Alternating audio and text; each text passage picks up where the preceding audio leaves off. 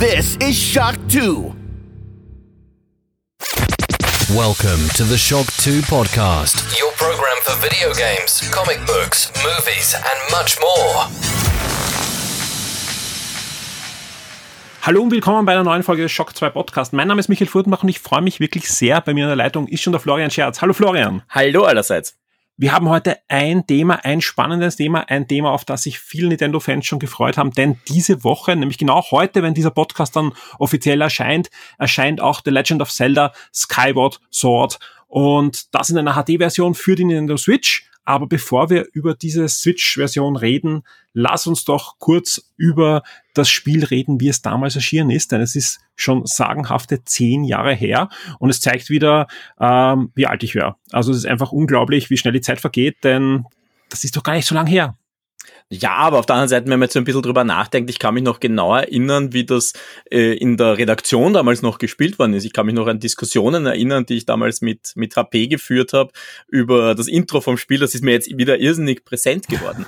aber ja, stimmt natürlich. Das Spiel ist damals erschienen zum 25-jährigen Jubiläum von der Legend of Zelda-Reihe und jetzt schreiben wir das 35-jährige Bestehen der Reihe. Also eigentlich genau passend, dass es dieses Spiel ist, das jetzt wieder erscheint.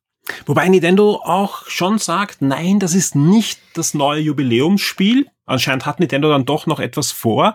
Man muss dazu sagen auch, dass ja sich durch die Pandemie einiges verschoben hat. Also man weiß gar nicht, wer dieses Spiel eigentlich geplant gewesen für dieses Jahr. Hätte es nicht vielleicht schon letztes Jahr erscheinen sollen und dieses Jahr ganz andere Dinge rund um Zelda. Wir wissen, Breath of the Wild äh, 2 ist ja angekündigt für nächstes Jahr und auch diverse andere Zelda-Remakes, äh, Remaster und so weiter sind ja zumindest in der Gerüchteküche immer wieder erwähnt worden. Ein Game Watch wird noch kommen, sprich ich denke mal, dass das 35-jährige Jubiläum schon noch zur Sprache kommen wird bei Nintendo, aber derzeit sagt man, mh, hm, es ist zwar ein wichtiger Titel und damals waren es 25 Jahre, aber das ist nicht das Jubiläumsspiel. Ja, also sie, sie, sie drucksen da, glaube ich, ein bisschen herum. Ich glaube, sie wissen selber nicht. Es gibt ja diese, diese Gerüchte, eben, du hast es eh schon angesprochen, mit den Zelda-Remakes, die da noch in der Pipeline sind. Also ganz logisch wäre da zum Beispiel Wind Waker und Twilight Princess, die ja beide schon für die Wii U remaked worden sind und de dementsprechend ja eigentlich da sind. Das wäre jetzt nicht mehr so schwer zu, äh, zu konvertieren. Und da gibt's ja Gerüchte, dass man die so ein bisschen in Hinterhand behält für den Fall, dass sich Breath of the Wild noch weiter verschiebt. Weil jetzt natürlich alle hoffen auf 2022, aber wer weiß es schon genau. In Japan ist momentan die Situation überhaupt nicht gut, wenn man sich so ein bisschen die Berichte aus der Welt ansieht. Also auch jetzt im Hinblick auf Olympia, die Olympischen Spiele, hört man ja ganz, ganz schlimme Dinge. Ich wollte gerade sagen, die Welt blickt auf Japan ja besonders, weil die Olympischen Spiele stehen buchstäblich vor der Tür. Ja, nächste Woche ist es ja soweit. Äh, da wird die Eröffnungsfeier dann ohne Publikum vonstatten gehen, denn nicht nur keine Gäste, also keine ausländischen Gäste sind erlaubt, sondern auch keine inländischen, weil einfach die Pandemie da wieder richtig, ja, Wellen schlägt in, in Japan und, und da Zahlen aufs äh, Tableau gebracht werden, die einfach nicht schön sind. Aber lass uns zurückkommen zu, zu einem positiven äh, Thema, nämlich Seller. Ja, ja aber eine heile Welt, wenn man so viel auch wenn es nicht ganz stimmt. Eine heile Welt, die natürlich ein paar Gefahren birgt, ja, aber lass uns aber wirklich noch mal kurz, kurz zurückkehren in, in diese Welt vor zehn Jahren. Ja, du hast es schon angesprochen, ähm, Gamers.at und Console.at Redaktion damals. Äh, wir haben das Spiel natürlich getestet, ja, war ein, ein vierseitiger Artikel im, im Console.at. Getestet wurde es damals interessanterweise nicht vom Hans-Peter, sondern vom Fatih, zumindest im, im Console. Ja, das finde ich auch lustig, weil ich habe damals mit HP gesprochen. Ich kann mich noch erinnern, weil er mir das erzählt hat, eben, dass das Intro so lang dauert und ja. dass ihn das total an Final Fantasy erinnert hat und weniger an Zelda. Aber wahrscheinlich war, hat der Vater einfach die Zeit gehabt, das ausführlicher zu spielen. Absolut. Und, und jedes Nintendo-Spiel ist natürlich auch vom Hans-Peter begutachtet worden. Der, ganz wichtig, damals kein offizieller Nintendo-Mitarbeiter war, auch wenn er sich manchmal nicht so verhalten hat. ja, da gab es ja damals die berühmten Leserbriefe, die schon gesagt haben, also wenn, wenn HP den, den Test schreibt, dann zieht man mal vorsichtshalber 10% ab, dann kommt man so ungefähr auf die richtige Wertung. Auf alle Fälle, obwohl er es nicht gemacht hat, ja, Traumwertung damals im Console.at 95%, ja, und man muss einfach dazu sagen, ja, da waren ja einige Besonderheiten an dem Spiel, ja, ursprünglich angekündigt 2008, ja, dann gab es immer wieder Skizzen und ein paar Info-Häppchen, ja, bis es dann ähm, 2011 dann schlussendlich erschienen ist, exklusiv für die Wii, ja, auch ein Spiel, ein, ein Spiel, das nie umgesetzt wurde. Natürlich läuft es auch weiterhin auf der Wii U, und es kann auch dort auch noch gekauft werden. Ich habe jetzt kurz vor Aufnahme auch noch geschaut. Du kannst äh, auf der Wii U das Spiel weiterhin für knapp 20 Euro kaufen. Das ist die Wii-Version, die du halt dann, wenn du das ganze Equipment noch zu Hause hast, spielen kannst, ja, ohne Einschränkungen, äh, äh, läuft äh, tadellos. Und man muss dazu sagen, es war jetzt nicht ein Spiel, das am Anfang der Wii kam, sondern die Wii war ja da schon einige Jahre am Markt und bekam kurz bevor dieses Spiel kam ein neues Hardware-Teil äh, dazu, nämlich die äh, Wii Motion Plus. Ja, und das wurde dann ganz, ganz integral verbaut in dieses Spiel. Also man muss ja dazu sagen, es gilt ja immer Twilight Princess schon äh, so als das Spiel, das so die Bewegungssteuerung in Zelda eingebracht hat. Aber man muss halt bei Twilight Princess dazu sagen, das war ja eigentlich ein Gamecube-Spiel. Das ist ja eigentlich als Controller-Spiel designt worden. Und dann hat man ein bisschen Bewegung hineingebracht, dieses Zielen und dass man halt die VFB ein bisschen schwingt und dann schlägt man mit dem Schwert hin. Und viel mehr war es ja nicht. Ja, also die waren da noch viel weiter weg. Und dann kam Twilight Princess, äh, kam, kam Skyward Sword. Und bei Skyward Sword hat man gesagt, so, jetzt können wir bewegungstechnisch aus den Vollen schöpfen. Gerade eben auch mit diesem V-Motion Plus. Weil was konnte V-Motion Plus? V-Motion Plus konnte die Bewegung des Controllers viel genauer erkennen. Und dadurch wurde dann möglich, dass man, dass halt wirklich, wie man das Schwert schwingt, ins Spiel übertragen wurde. Und das ist natürlich ein ganz, ganz zentraler Gameplay-Mechanismus. Zum ersten Mal reicht's nicht, dass man sagt, ich hau jetzt hin, wie man es halt früher gemacht hat, dass man auf einen Button gedrückt hat, sondern es ist wirklich, wirklich entscheidend, wie schlage ich hin? Schlage ich vertikal hin? Schlage ich diagonal hin? Schlage ich horizontal hin? Aus welcher Richtung kommt der Schlag? Das, das war ein ganz, ganz zentrales Gameplay-Element, das man aus diesem Spiel auch gar nicht rausnehmen kann. Also das hat man wirklich in diese Gegner auch eingebaut. Und vor allem, es war alternativlos. Wenn er das Spiel spielen wollte, musste es mit Bewegungssteuerung spielen und das war natürlich dann schon für eine ganze Fraktion an Spielern, die sich nie anfreunden konnten mit der Bewegungssteuerung, egal wie gut sie war, äh, ein, ein No-Go oder zumindest am Anfang ein No-Go, weil viele haben sich dann doch angesehen und haben, haben gesagt, hey, das funktioniert ja wirklich richtig gut. Ähm, aber es war, so wie du schon richtig beschrieben hast, das Spiel, das, glaube ich, am meisten rund um die, die vor allem verbesserte Steuerung mit dem, ähm, das, wer sich nicht mehr erinnern kann, das war ein zusätzliches, ich weiß nicht, zwei bis drei Zentimeter dickes Teil, was man unter die Wii-Mode dran gesteckt hat, dieses Motion Plus, und was einfach dann die Sensoren ersetzt hat und durch verbesserte, ähm, ja, eben ersetzt hat. Und das war schon eine, eine coole Sache, ja. Es gab auch eine, eine spezielle, spezielle Version von Skyward Sword, äh, wo dann äh, eine goldene V-Mode drinnen war und da war schon die, die, die verbesserten Sensoren dann eingebaut in das Gerät. Also genau, gab's musste, ja musste auch. dann ja. nicht das dranstecken, das war einfach der erste Teil, dass du dein altes, deine alte Hardware upgraden kannst, war eh eigentlich die, die, die gängigste Form. Ja, ja ich war, zu Glück, war zum Glück ein Besitzer von diesem Set. Ich habe die goldene VFB noch immer zu Hause und ich habe es auch mit dem damals das erste Mal durchgespielt. Und ja, das war schon äh, sehr, sehr toll eigentlich. Es hat sich einfach gut angefühlt und ich glaube, es hat sich besser angefühlt, als wenn du diesen Aufsatz hinten dran hattest. Ich glaube, ich habe das nie ausprobiert, also wie das, wie das wirklich war, wenn du das drauf geheftet hast, weil ich das, einfach die schon hatte für diese eine Spiele. Das, das war nicht, das war nicht viel schlimmer. Natürlich war es schöner, weil es, es leichter war ein bisschen, weil die alten Sensoren halt nicht drin sind und ersetzt worden durch die neuen. Aber es war jetzt nicht, es war schon sehr stabil und äh, du hattest ja auch noch äh, diese diese, diese Schutzhülle noch zu, zusätzlich drüber manchmal, ja, die hat ja Nintendo dann austeilen müssen, weil ja mehrere Wii-Modes äh, in Fernseher geflogen sind. Ja, kann mich erinnern an die Bilder. Und da wurde dann so eine Schutzhülle drüber gegeben, so, so aus Weichgummi. Und da gab es eine Version dann, die, wenn du, wenn du die Motion Plus gekauft hast, war auch so eine Schutzhülle drinnen, äh, die dann beides in einen Guss umhüllt hat. Ja. War nicht besonders hübsch, ja, aber ja, hat ja, das waren diese Plastikhüllen generell nie. Also ja, die hatten ja irgendwie so den unrühmlichen Titel so äh, wie Verhüterli und diese ja, genau. ganzen Geschichten.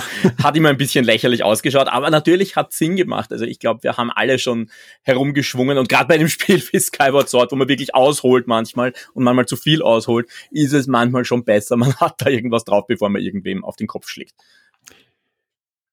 Auf alle Fälle ein Spiel, das damals äh, eingeschlagen hat, ziemlich. Also wie gesagt, war, war ein, ein, ein Zelda, das wirklich die Reihe auch weitergebracht hat. Wir werden dann nachher noch drüber reden. Da sind doch einige Gameplay-Mechaniken auch drinnen, nicht unumstrittene Gameplay-Mechaniken, die auch in modernen Zelda-Vertretern noch immer zu finden sind und weiterentwickelt wurden. moderne Zelda-Vertreter klingt jetzt sehr lustig. Ich meine, es ist das, wenn wir jetzt zurückrechnen, es gibt äh, von nach Skyward Sword gibt's ja eigentlich nur noch Link Between Worlds und dann schon Breath of the Wild. Also auch da, wenn man jetzt zurückdenkt, das sind zehn Jahre und da kamen ja. jetzt genau drei Zelda-Spiele in der Zeit. Und der Fatih schreibt das auch in seinem Fazit, ja. Wenn er so alt gewesen wäre beim Spielen jetzt wie bei Ocarina of Time, wäre das absolut wahrscheinlich eines seiner Lieblingsspiele aller Zeiten. Also sprich, man merkt wirklich, es ist kein schlechtes Zelda, sondern ganz im Gegenteil, eines der besten der Reihe für viele. Ja, andere sagen wieder nein. Allein wegen der Bewegungssteuerung ist es das nicht. Deswegen, für euch könnte dann durchaus interessant sein, denn das ist ja auch eines der Features der HD äh, Version jetzt, dass es eine Alternativsteuerung gibt. Die werden wir dann natürlich dann auch ausführlich reden. Bevorher, äh, bevor wir aber dann wirklich über die Steuerung und die ganzen Features und Gameplay und, und ob das Spiel jetzt wirklich auch noch zeitgemäß ist und Spaß macht und so weiter reden werden, äh, lass uns über einen Punkt reden, natürlich, der auch schon zum Tragen kommen muss. Und, und da sind wir natürlich dann auch schon beim Remake, dass eigentlich der Name auch ein anderer sein könnte, nämlich eigentlich The Legend of Zelda Origins. Ja, ja, äh, es, warum muss man das vielleicht nicht unbedingt ausholen. Also, äh, Zelda ist ja so ein Spiel, wo man sagt, es ist eigentlich egal, ja, wie das jetzt in einer Zeitlinie ist, gehören die überhaupt zusammen. Es soll ja noch immer Leute geben, die sagen, das sind eigentlich immer ist immer derselbe Link und dieselbe Zelda, was natürlich nicht stimmt. Oder Leute, die sagen, das sind einfach Paralleluniversen und es interessiert eh keinen, wie das zusammenhängt. Äh, es gibt natürlich diese offizielle Zeitlinie, die ja Nintendo nach vielen Jahren der Spekulation dann mit der Hyrule Historia hingestellt hat. Und da geht ganz klar hervor, Skyward Sword ist die momentan, muss man dazu sagen, kann sein, dass noch was kommt, die erste Geschichte, das erste Abenteuer, das es, das, das es zum Spielen gibt aus Legend of Zelda. Und es erklärt auch viele, viele Dinge, wo, wo, kommen, äh, wo kommen gewisse Charaktere her, wo kommen gewisse Gegenstände her, wie ist das eigentlich alles so entstanden das wird in diesem Spiel eigentlich alles aufgegriffen und erklärt. Wobei man dazu sagen muss, und das ist der Punkt, warum ich vorher so vorsichtig war und gesagt habe, das kommt, da gibt's, äh, gibt's vielleicht noch was davor. Auch das sagt dann immer wieder, aber da gab's noch was davor. Also man weiß es bei Zelda sowieso nicht. Das kann irgendwo anders, könnte mal wieder was kommen und vielleicht nochmal eine Vorgeschichte erzählen. Aber ich glaube, derzeit ist es ja offiziell so, äh, du hast eben äh, Skyward Sword, dann Minish Cap, Force Wars und dann wird's eben spannend. Dann kommt nämlich Ocarina of Time. Und das splittet irgendwie alles auf, ja, ja in, in mehrere Dimensionen, je nachdem, ob äh, äh, Link am Schluss Ganon geschlagen oder nicht hat oder was auch immer oder in der Vergangenheit sitzen geblieben ist in einer Zeitreisen, ja. ja. Und genau. dann geht's halt weiter mit äh, entweder Link to the Past, Majora's Mask oder The Wind Waker und, und da dann sind die eigentlich unabhängige Stränge voneinander, ne? Genau, also der, dieser Kniff ist quasi, äh, es gibt ja aus Ocarina of Time raus schon mal zwei Möglichkeiten, weil die eine ist, die Geschichte ist die, wo Link als reist ja zurück und kann als Kind äh, mhm. existiert als Kind weiter, das macht den einen Faden auf, das andere ist quasi vom erwachsenen Link weg und das dritte ist eben, äh, wenn er verliert gegen Ganon, dann, dann würde die dritte Zeitachse aufgehen. Und interessanterweise sind ja alle Spiele, die vor Ocarina of Time kamen, sind ja eigentlich in diesem zerstörten Hyrule, also alles Zelda 1, 2, äh, auch, auch Link's Awakening und äh, A Link to the Past, die sind alle in dieser, in dieser ja, User-Timeline drin. Und alles andere, ja, wird dann irgendwie in diese Dreifach-Zeitlinie hineingequetscht. Äh, ja, also wie gesagt, man muss dazu sagen, es ist wirklich eigentlich über weite Strecken irrelevant. Es gibt so ein paar Anspielungen, äh, es gibt ja auch gerade jetzt so eine massive Diskussion seit der E3 eigentlich, wo man sagt, wie passt da Breath of the Wild 2 irgendwie rein? Spielt das Richtung Skyward Sword? Weil da geht's ja plötzlich auch um fliegende Inseln und eine und Ruinen in den Wolken und Link fällt genauso wie in Skyward Sword, hängt das vielleicht zusammen. Kann gut sein, kann gut sein, dass sie da was aufgreifen. Im Endeffekt muss es nicht sein. Und es ist eigentlich auch nie so wirklich wichtig gewesen in Zelda. Es gibt natürlich diese paar Zelda-Spiele, die aufeinander aufbauen, wo man ganz klar weiß, äh, ein, ein Majora's Mask spielt nach Ocarina of Time oder ein, ein Link Between Worlds spielt nach A Link to the Past und so weiter. Und Zelda 1 kommt vor Zelda 2, aber im Endeffekt ist es meistens egal und man kann einfach irgendwo einsteigen. Also auch das vielleicht so als Message für alle, die jetzt sagen, oh, das hängt ja jetzt alles irgendwie zusammen. Vergesst das, ja. Also wenn ja. ihr einsteigen wollt mit diesem Spiel, dann steigt mit diesem Spiel ein, spielt Skyward Sword. Aber es ist eher umgekehrt, äh, wenn ihr schon mal einen Zelda gespielt habt und dieses noch nicht, ja, zahlt es sich ruhig aus, das jetzt zu spielen. Ah, es gibt jetzt die, die bessere HD-Version und Ähm, man bekommt einfach ein paar ja, Antworten ist was zu viel, aber eben schöne Anspielungen und Erklärungen für manche Gegenstände und Charaktere. Also das ist schon, also ich würde es eher so sehen. Also man kann sich da zusätzlich ein bisschen was reinholen, wenn man schon vorher eins gespielt hat. Man hat aber keinen Nachteil, wenn man es nicht hat. Genau, also so würde ich es auch sehen. Es ist ja. nicht so, dass man jetzt sagt, oh mein Gott, ich verstehe jetzt kein Wort oder was auch immer. Das passiert ja. euch in diesem Spiel nicht. Aber natürlich, es gibt viele schöne Anspielungen. Und es könnte sich durchaus auszahlen, das Spiel jetzt zu spielen, wenn man es noch nicht gespielt hat, wenn man dann sich auf Breath of the Wild 2 freut. Ja. Also das eben, das ist, es sind eben der Trailer, aber auch ein paar andere Sachen, die wirklich ein bisschen danach schreien, dass vielleicht Breath of the Wild 2 mehr auf, auf Skyward Sword aufbauen könnte, als man das im Moment äh, denkt und ja, es ist halt bis jetzt nicht aufgegriffen worden, ja. Also ja. Man, vielleicht ganz kurz, weil wir haben es ja noch gar nicht jetzt beschrieben, wir reden jetzt eine Viertelstunde, wir haben noch gar nicht angefangen.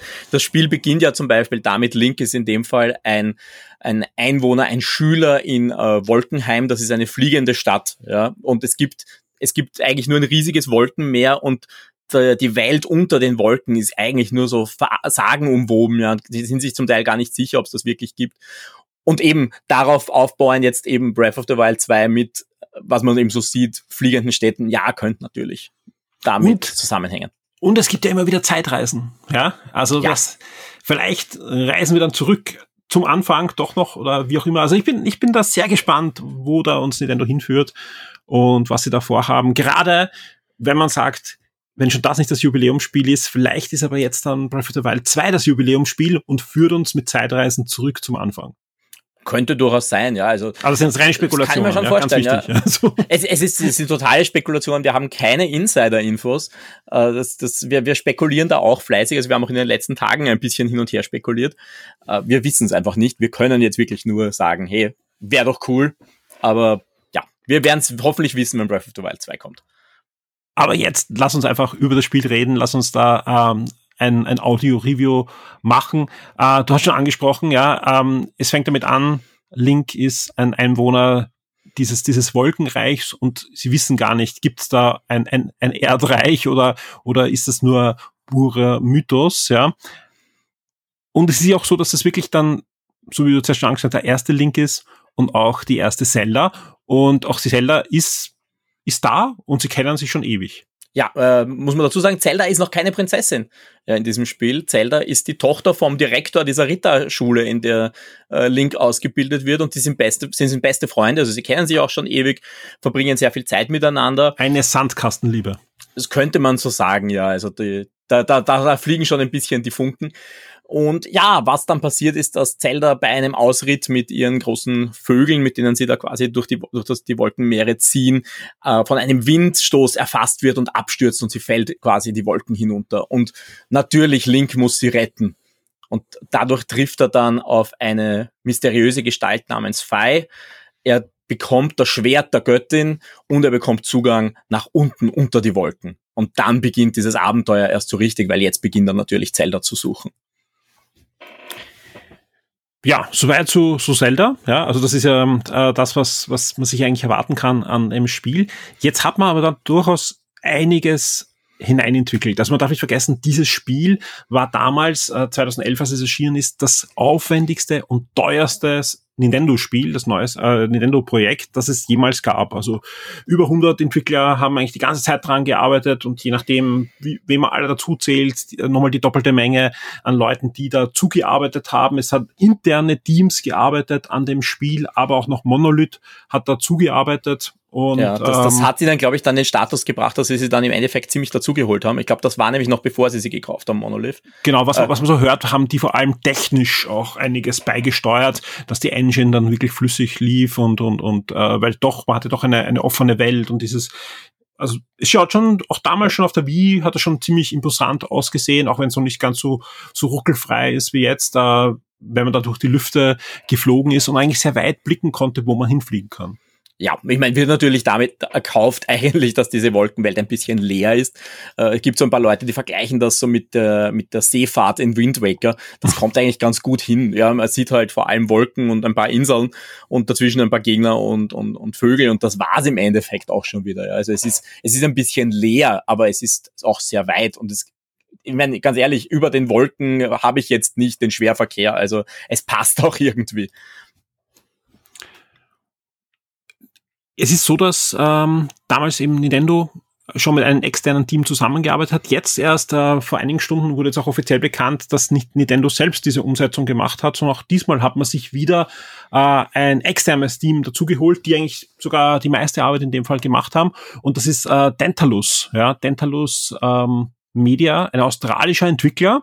Und wie ich das gelesen habe, habe ich mir gedacht, das, das sagt mal irgendwas. Was haben die schon gemacht? Ich sag's ehrlich, haben eine Menge gemacht. Auch schon für Nintendo haben die schon richtig viel gemacht, ja. Das ist spannend, Aber, weil mir sagt nämlich gar nichts jetzt schon spontan. Ja, ja, na, ich habe auch gedacht, ich, mir hätte es wahrscheinlich auch nicht gesagt, man liest nämlich das nie, ja. Aber das sind noch die, die nicht das allein, äh, alleiniges Team, aber doch für die Technik dann verantwortlich waren bei Age of Empires 2 und äh, 3 Definitive Edition zuletzt okay, zum Beispiel. Das, ja. dass es dir dann was sagt, wundert mich jetzt gar nicht.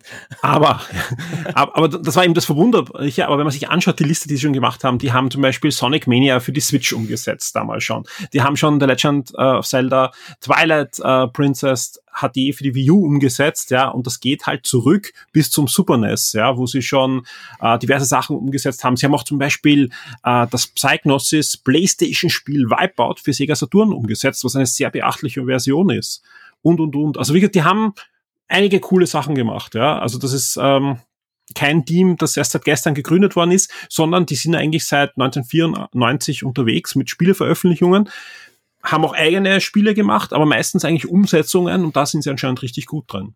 Ja, ich glaube, sonst würde Nintendo nicht eine Marke wie Zelda überlassen. Also und, und vor allem nicht ein zweites Mal. Und ich glaube ja, Twilight Princess war ja auch eine, ein recht guter Port, muss man dazu sagen. Also ich ja, habe ja, den noch ja. immer nicht gespielt, aber er liegt doch immer zu Hause rum. Aber ich glaube, das war ein guter Port. Nein, also die haben, die haben für diverse, diverse Teams äh, schon Umsetzungen gemacht, sehr namhaft und klar, wenn ich jetzt nachschaue, äh, finde ich sicher vier, fünf Spiele auch, die keine guten Wertungen haben, aber meistens sind das die Umsetzungen, wo ich mich heute noch erinnern kann, hu, das war aber richtig gut. Eben zum Beispiel am Saturn Wipeout, ja, war kein perfekter Board, klar, weil die Hardware eigentlich ganz anders war und, und, und andere Effekte konnte und, und so weiter. Aber dafür war das schon sehr, sehr annehmbar. Vor allem auch Wipeout 2097 ist dann auch noch von ihnen umgesetzt worden.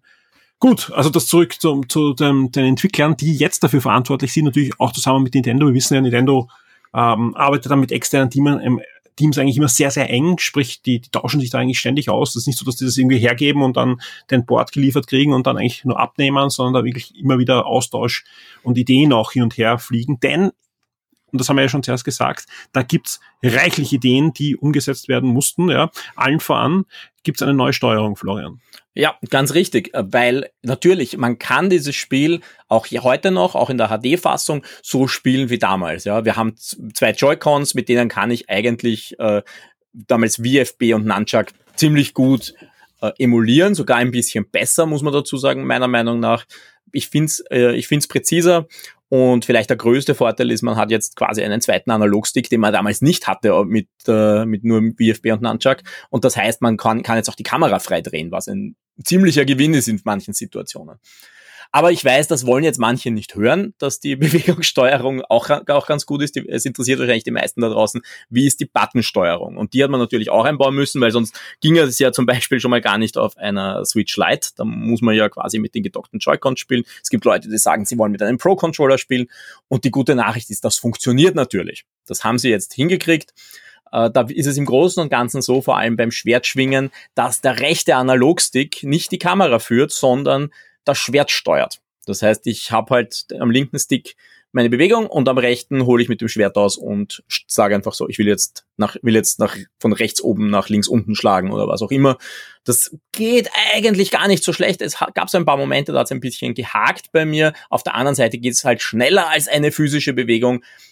Also es hat eigentlich gut funktioniert und es ist vielleicht nicht das, was sich manche gewünscht hätten, die gesagt haben, hey, ich hätte gern wieder der A-Button, schwingt das Schwert.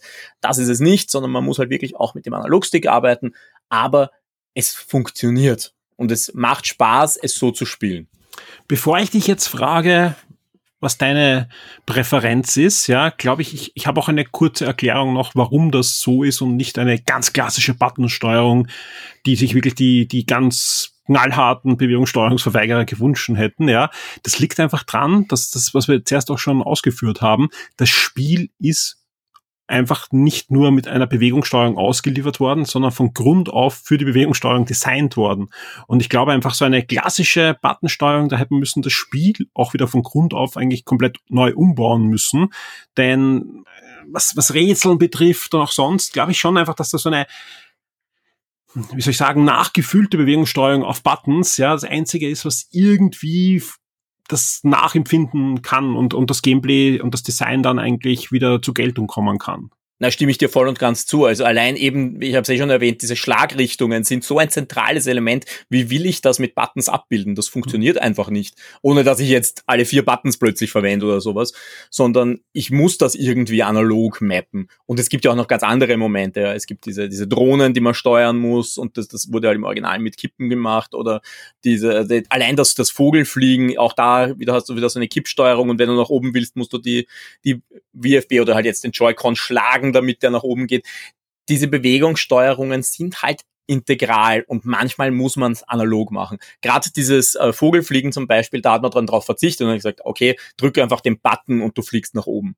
Das äh, macht auch Sinn, aber es gibt halt andere Momente, eben Schwertschwingen oder, äh, oder solche Dinge, die muss man dann einfach auf analoge Controls mappen oder man müsste das Spiel wirklich von vorn bis hinten neu designen oder zumindest diese Momente umdenken ich habe damals das Spiel auf der Wii gespielt, ja, und äh, was für mich ein, ein Punkt ist, an den ich mich heute noch wirklich erinnern kann wie gestern, ja, sind die Bossfights, ja, die, die vor allem im weiteren Fortschritt des Spiels komplett faszinierend waren mit dieser Bewegungssteuerung, weil du musst dann wirklich im richtigen Rhythmus fast die richtigen äh, Gesten und und und ähm, und Schläge ausführen. Auch auch die Stärke des Schlags ist oft wichtig und die welche Richtung du den Schlag ausführst. Ja, äh, drum kann ich mir vorstellen auch, dass, dass das wieder das ist, was ich machen werde. Ich werde mir das Spiel auf alle Fälle holen und möchte auch mit meiner Tochter gemeinsam mal erleben, dieses Spiel, ja. Aber jetzt die Frage an dich, der, der sie getestet hat. Du hast beide Steuerungen natürlich ausprobiert. Was ist deine Präferenz? Also meine Präferenz war im Endeffekt tatsächlich keine Präferenz zu haben. Ich habe es konstant mit allen zwei Steuerungsarten gespielt, äh, meine Präferenz hat sich für mich dann einfach ergeben, je nachdem, was ich gerade mache. Und das ist jetzt vielleicht eine Antwort, die sich viele Button-Steuerungsmenschen nicht gewünscht haben. Für mich war das Schwertkämpfen auf Dauer mit den Joy-Cons die bessere Variante. Es hat sich für mich einfach besser angefühlt. Äh, liegt auch daran, und das, das habe ich jetzt noch nicht erwähnt, weil was, was heißt das, dass man bei der Controllersteuerung den rechten Stick für das Schwert verwendet? Es heißt, dass man den rechten Stick nicht mehr für die Kamera verwenden kann. Das hat Nintendo so gelöst, dass man den äh, L-Trigger halten muss und dann mit dem rechten Stick drehen kann. Das ist, das ist furchtbar irritierend am Anfang. Vor allem, weil du ganz am Anfang noch nicht mal ein Schwert hast und eines der ersten Dinge, die du halt lernst, ist, dreh die Kamera, indem du L drückst und, und, und den rechten Stick verwendest und denkst ja, wieso? Wieso muss ich das so machen? Und es hat sich halt bis zum Schluss nicht wirklich gut angefühlt. Also das hat mich ein bisschen irritiert, ein bisschen rausgerissen und da hat sich für mich die Bewegungssteuerung organischer angefühlt. Es gibt aber dann andere Momente, wo ich gesagt habe, da brauche ich jetzt die Bewegungssteuerung nicht. Also zum Beispiel eben, wenn ich mit meinem Skywing äh, durch den Himmel fliege, das fühlt sich auch für mich auf dem Controller besser an. Oder es gab auch so eine Passage, mit, mit, wo, wo man sich mit Lianen durchschwingt und recht präzise springen muss. Da muss man mit dem Joy-Con immer so ausholen, damit man den Schwung kriegt. Und das ist auf Dauer ein bisschen anstrengend und es ist auch nicht immer ganz so präzise, wie ich es gerne gehabt hätte.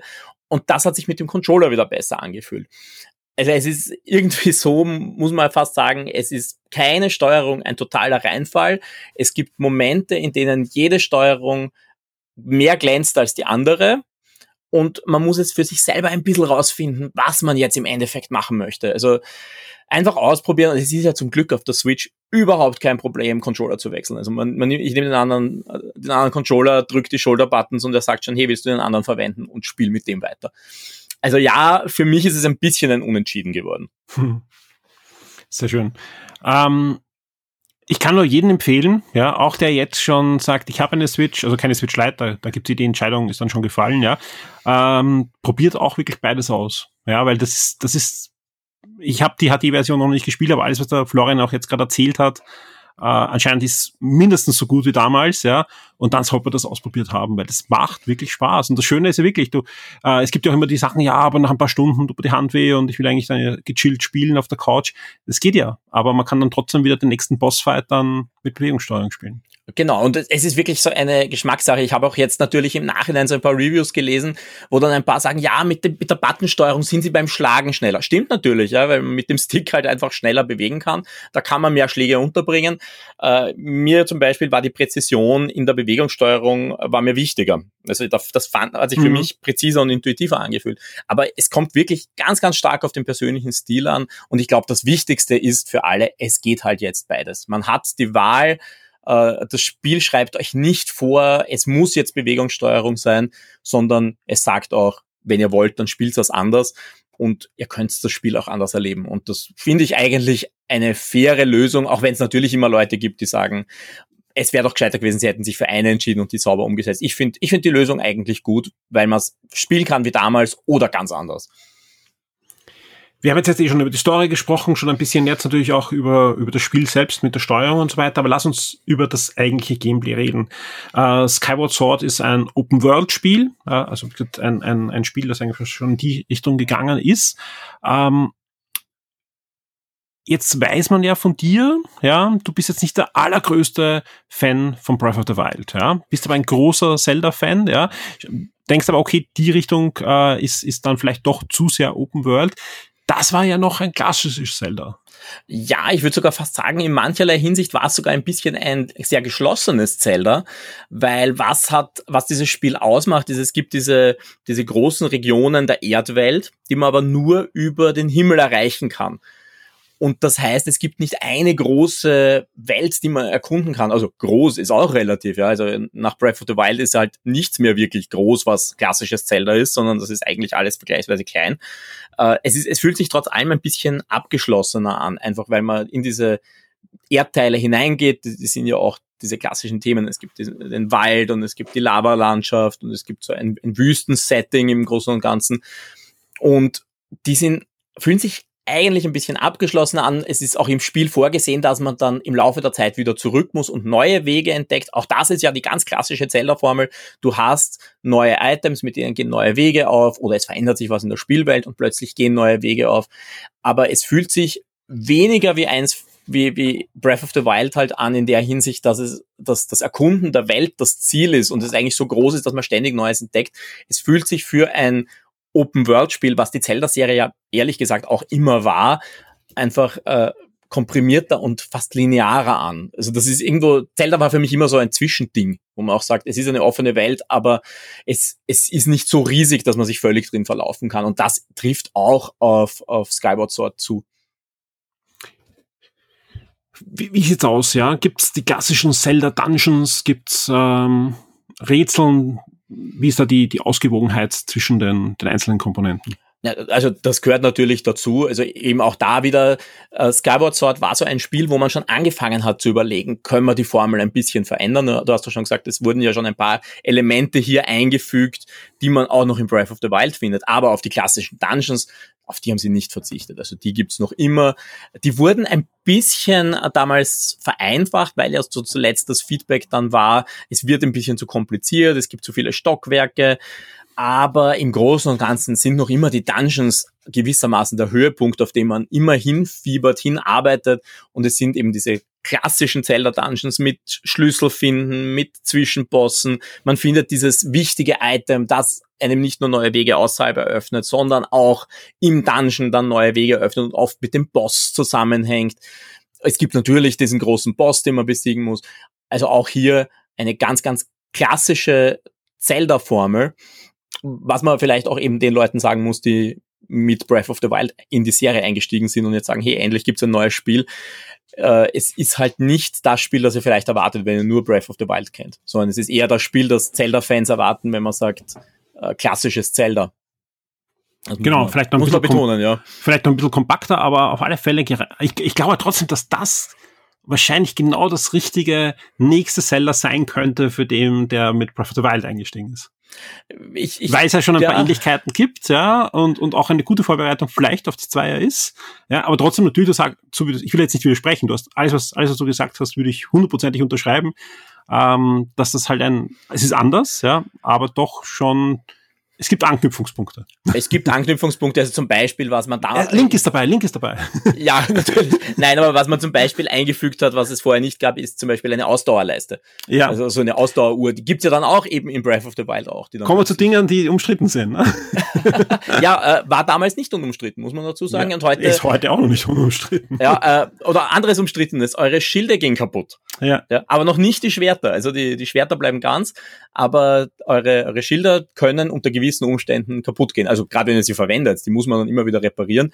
Finde ich im Übrigen nicht ganz so lästig, äh, wie es dann in Breath of the Wild sich angefügt hat, äh, angefühlt hat. Aber ja, es, es sind auch so Elemente, wo man schon ein bisschen in die Richtung experimentiert hat. Vor allem reparieren, so ich mich erinnern kann, reparieren kann man ja nur dann wieder oben. Ne? Also genau, man muss Himmel. dann zurück äh, nach, nach Wolkenheim äh, Wolkenhort, Blödsinn, Wolkenhort, nicht Wolkenheim, äh, da muss man zurück. Und da muss man jetzt vielleicht auch noch ganz kurz was erwähnen, was ja auch nicht unumstritten ist jetzt am HD-Remake, nämlich da hilft euch unglaublich, wenn ihr den passenden Amiibo zum Spiel habt.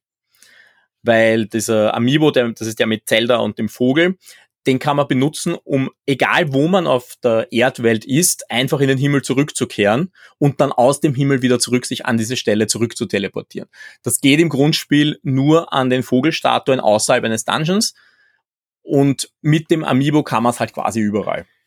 Jetzt muss man zu sagen, du hast beim Testen nicht den Amiibo gehabt. Wie, wie, wie lästig war das? Mich hat's nicht gestört, weil ich das Original kannte. Also für mich hat es sich ganz normal angefühlt, das eigentlich so zu spielen. Ja, man kommt natürlich immer wieder in die Situation, wo man sich gerade in einem Dungeon denkt, ah, jetzt ist mein Schild kaputt oder ich soll es ganz dringend reparieren und ich werde es noch brauchen oder mir sind die Tränke ausgegangen. Da muss man sich halt dann überlegen, gehe ich jetzt zurück zu einer Vogelstatue oder in einem Dungeon gehe ich überhaupt, da muss ich komplett raus aus dem Dungeon und mich porten. Aber ich finde es jetzt gar nicht so schlimm. Also ich finde dieses Backtracking, auch dadurch, dass man dann im Laufe der Zeit äh, Abkürzungen freischaltet und dann gar nicht so weit hat zum nächsten Vogel, finde ich das jetzt gar nicht so schlimm. Da finde ich den Flug dann immer von dort, wo man rauskommt, zurück in die Stadt fast lästiger. Aber ich verstehe jeden, der sagt, das ist eigentlich eine coole Funktion. Warum beschränkt man die auf einen Amiibo, den man jetzt dazu kaufen muss und den es momentan gar nicht so einfach gibt, weil der, glaube ich, auch ziemlich ausverkauft ist. Jetzt ist das Spiel eben vor, vor zehn Jahren erschienen, damals um 50 Euro. Ja, also ich glaube 49 Euro hat das äh, gekostet, wie es bei uns herausgekommen ist. Plus eine Soundtrack-CD, das war eben zum, zum Jubiläum, eine, eine spezielle Version. Jetzt kostet das Spiel 60 Euro. Zahlt sich das aus?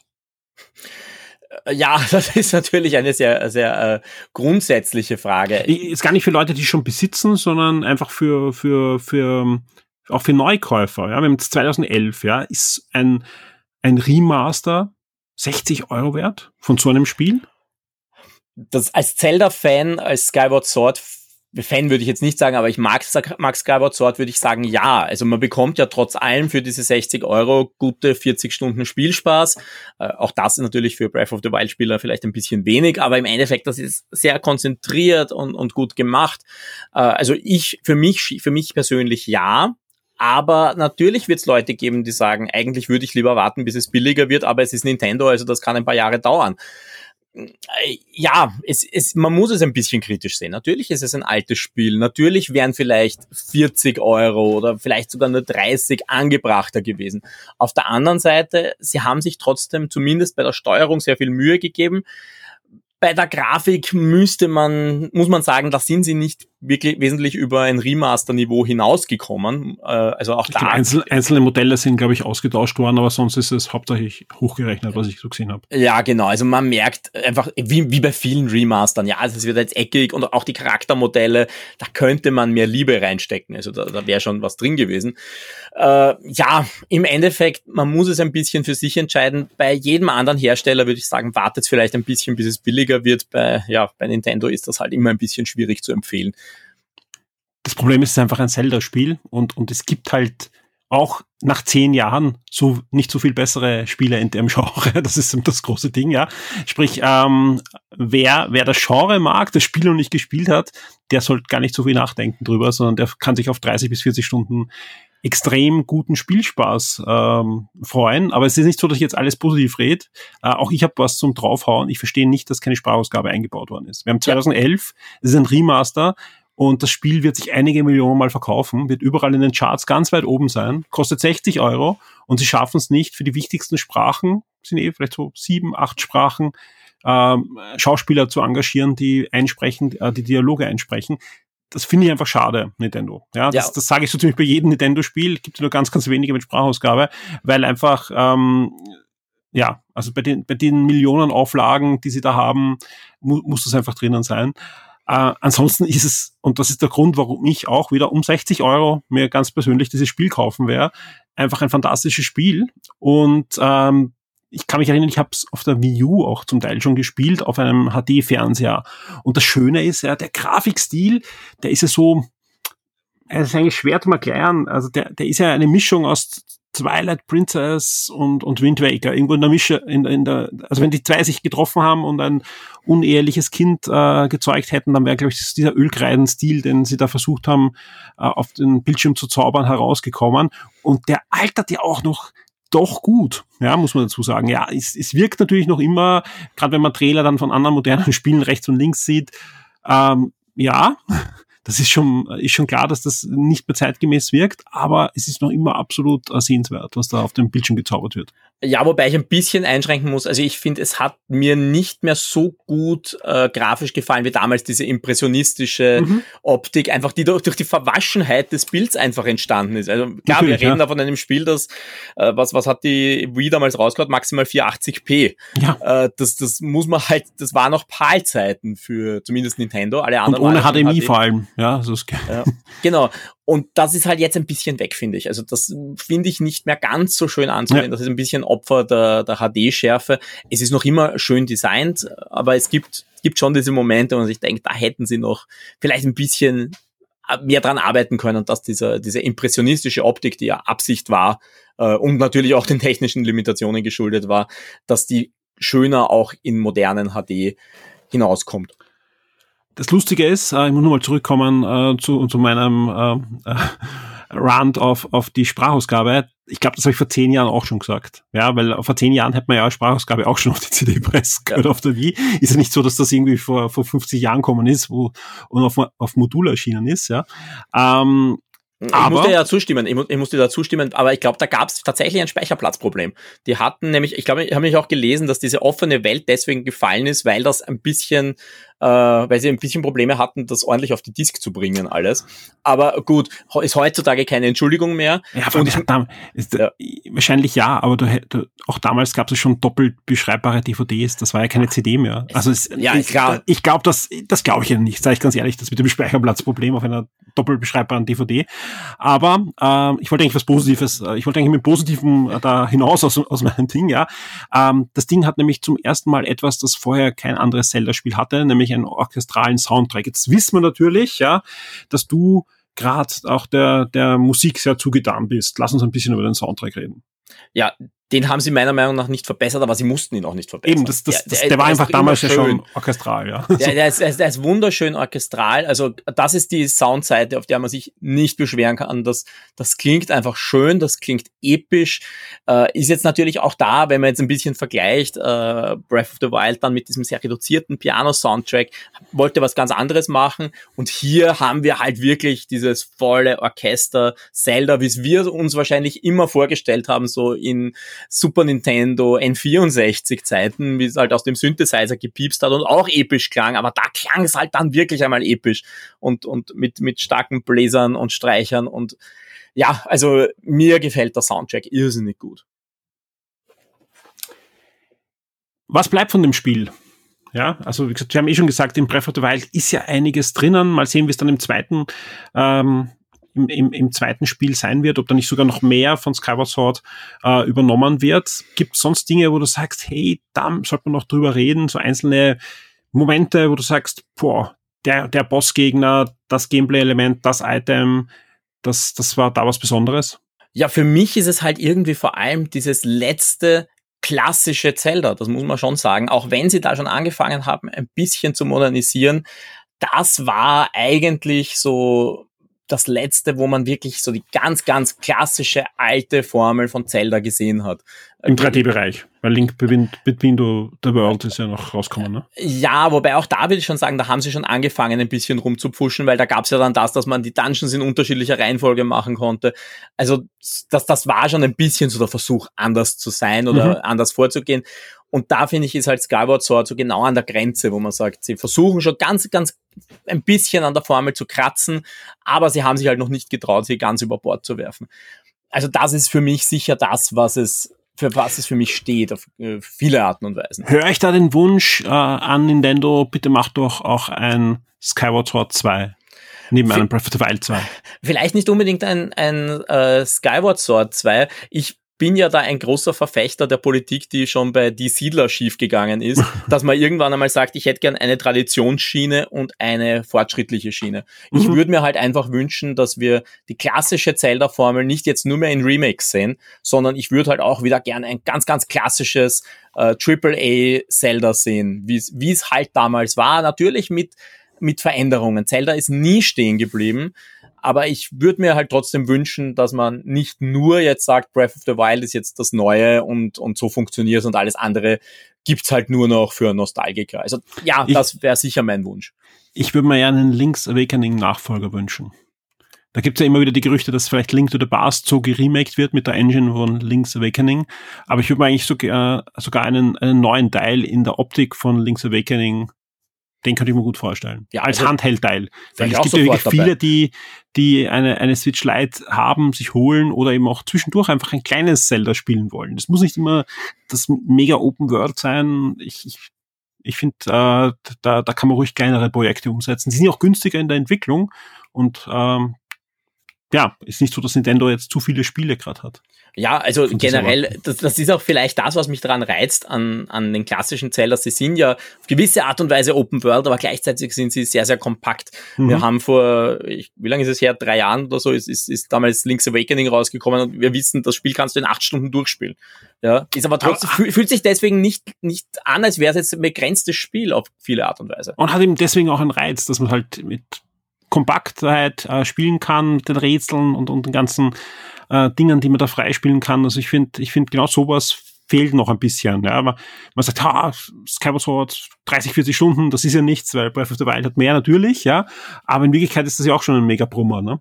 Ja, es, es ist ein ordentlicher Brummer. Und ja, man muss schon sagen, natürlich hat man ein bisschen manchmal das Gefühl, ja, sie stecken ein bisschen in dem Korsett drin, dieser alten Formel. Das merke ich auch bei Skyward Sword. Und so ist es mir auch damals gegangen, wie ich es äh, 2011 gespielt habe und habe mir gedacht, na ja, äh, vielleicht sollten sie doch mal ein bisschen an der Formel drehen. So ein bisschen. Ich habe halt nur nicht erwartet, dass dann Breath of the Wild rauskommt. Du bist schuld. Kann sein, da bin ich an meinem eigenen Untergang schuld. Äh, aber, aber ja, natürlich, äh, es fühlt sich vielleicht jetzt nicht mehr ganz modern an, aber es ist halt Zelda. Und das ist, Skyward Sword ist halt für mich auch sehr, sehr viel noch immer Zelda. Und so fühlt sich Zelda für mich an. Und darum fühlt sich Skyward Sword für mich auch so nach Heimkommen an. Das sehr schön. Ja, ich glaube, viele von euch da draußen wollen auch bald wieder heimkommen. Also was man so liest im Forum, da freuen sich wirklich viele auf, auf das Spiel. Äh, der eine oder andere hat jetzt wahrscheinlich auch zugeschlagen, nachdem er dein Review gelesen hat. Das findet sich nämlich auf der Shock 2 Webseite.